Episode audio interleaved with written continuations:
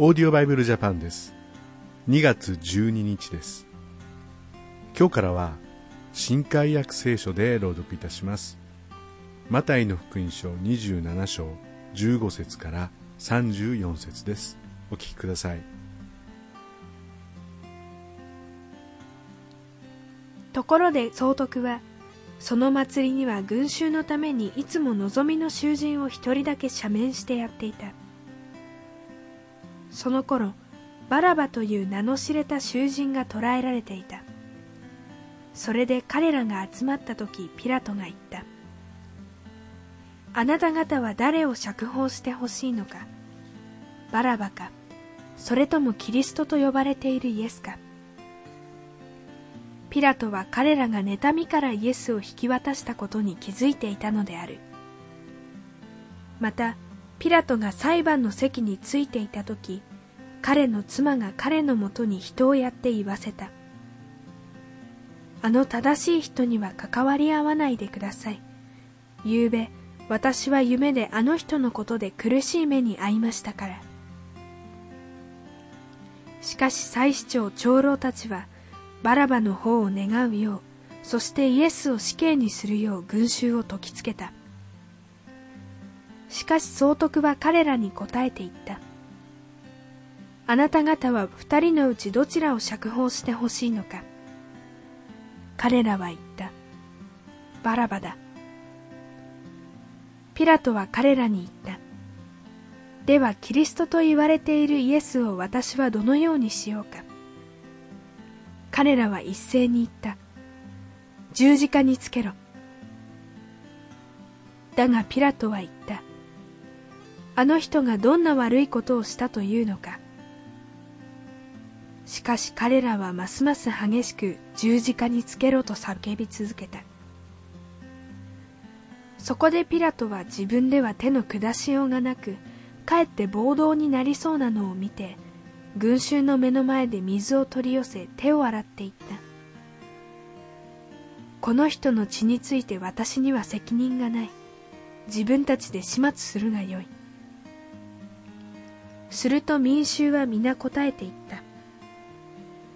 その人の血は私たちや子供たちの上にかかってもいい。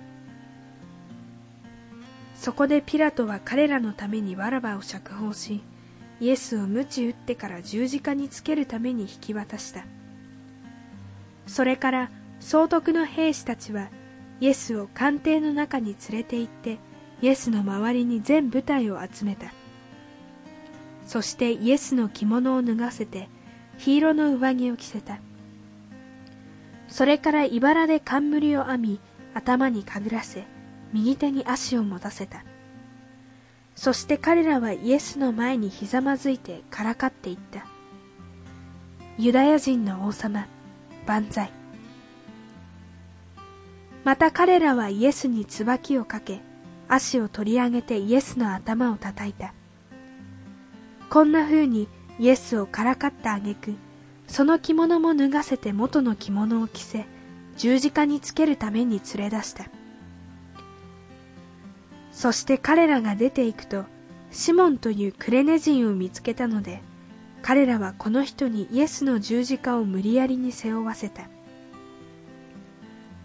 ゴルゴダというところドクロと言われている場所に来てから彼らはイエスに苦みを混ぜたブドウ酒を飲ませようとした。イエスはそれを舐めただけで飲もうとはされなかった。イエス様ではなくて非常に悪者といえる、まあ、バラバという人が解放されるということが書かれてありました。まさに身代わりのようにしてバラバは思いがけず外に出る、まあ、無罪のような扱いをされました。日本でもミッションバラバというこのところから名前を取った宣教団体があります、えー、この人たちは元ヤクザそしてクリスチャンになり中には牧師として働いている人たちもおられます。そうした生涯が映画になって、えー、親分はイエス様というそんな題名で作られました。本当に神様はどんな泥沼からでもどんな悪からでも私たちを救い出すことのできるそうした力ある救い主であるということを本当に褒めたたえたいと思います。それではまた明日お会いしましょう。さようなら。このオーディオバイブルジャパンはアメリカのデイリーオーディオバイブルの協力によりメッセージ小暮達也ディレクターティム・ジョンソンでお送りしました。